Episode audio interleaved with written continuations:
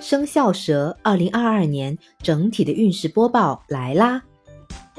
生肖蛇的宝宝到了新年，属于刑太岁以及害太岁，会冲击健康和生活以及工作上的人际关系，建议调节个人的心态及耐性，积极的去应对。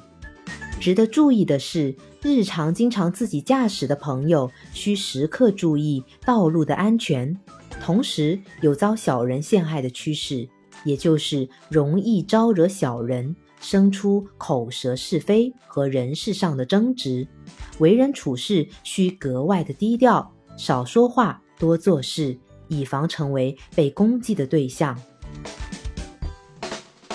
犯太岁化解的方法是佩戴生肖马的配饰。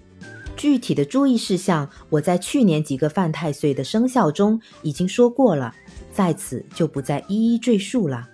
此外，年后我会将十二生肖更加详细的运程，比如财运、婚运、健康等等，放在粉丝团里，有需要的听友可以自行加入收听。感谢大家一直以来的支持和鼓励，祝大家在新的一年里虎虎生威，万事胜意。